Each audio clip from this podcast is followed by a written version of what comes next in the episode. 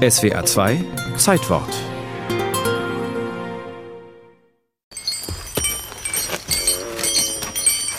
Eine Karawane zieht durch die Wüste.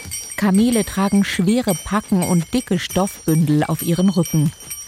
Tausende Kilometer haben sie bereits zurückgelegt, entlang der Seidenstraße von Asien in Richtung Europa.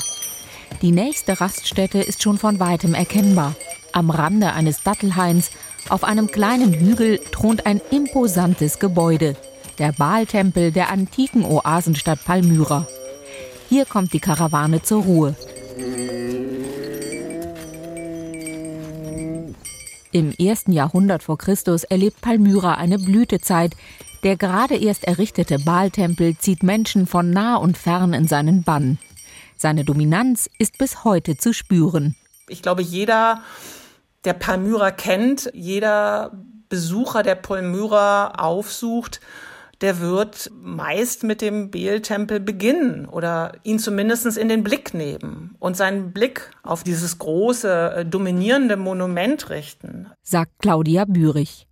Die Architektin und Bauforscherin ist Leiterin der Außenstelle Damaskus des Deutschen Archäologischen Instituts in Berlin. Sie kennt die Geschichte des Tempels genau. Wir wissen aus einer Inschrift, dass die Zeller des Heiligtums dem Gott Bel geweiht wurde, und zwar am 6. April 32 vor Christus an einem Festtag des babylonischen Gottes Bel Marduk. Bel oder auch Baal war die Bezeichnung für den obersten Gott der babylonischen Götterwelt.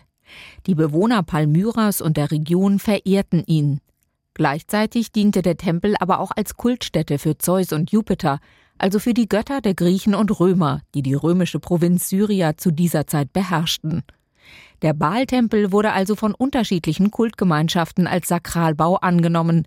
Darauf deutet auch die Architektur hin, eine Kombination aus einheimischer und griechisch-römischer Tradition. Diese Verschmelzung von altorientalischen Elementen und eben äh, griechisch-römischen Architekturformen, die ist schon einzigartig an diesem Bau. Erst im zweiten Jahrhundert nach Christus wird der Tempel fertiggestellt.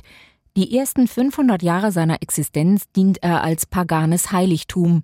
Im sechsten und siebten Jahrhundert nutzen die Christen ihn als Kirche bevor die starken Mauern des Tempels den Bewohnern des Ortes vor allem Schutz bieten. Mit der Übernahme Palmyras durch die Araber 634 nach Christus ziehen sich eben auch die Bewohner Palmyras, also die vor Ort geblieben sind, nach und nach äh, stärker in den Temenos-Bereich zurück und äh, siedeln sich hier an.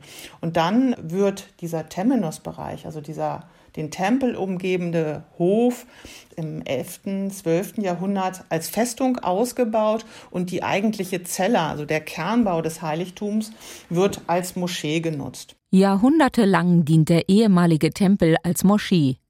Das ändert sich erst wieder im 20. Jahrhundert, als französische Archäologen versuchen, den antiken Zustand des Tempels wiederherzustellen.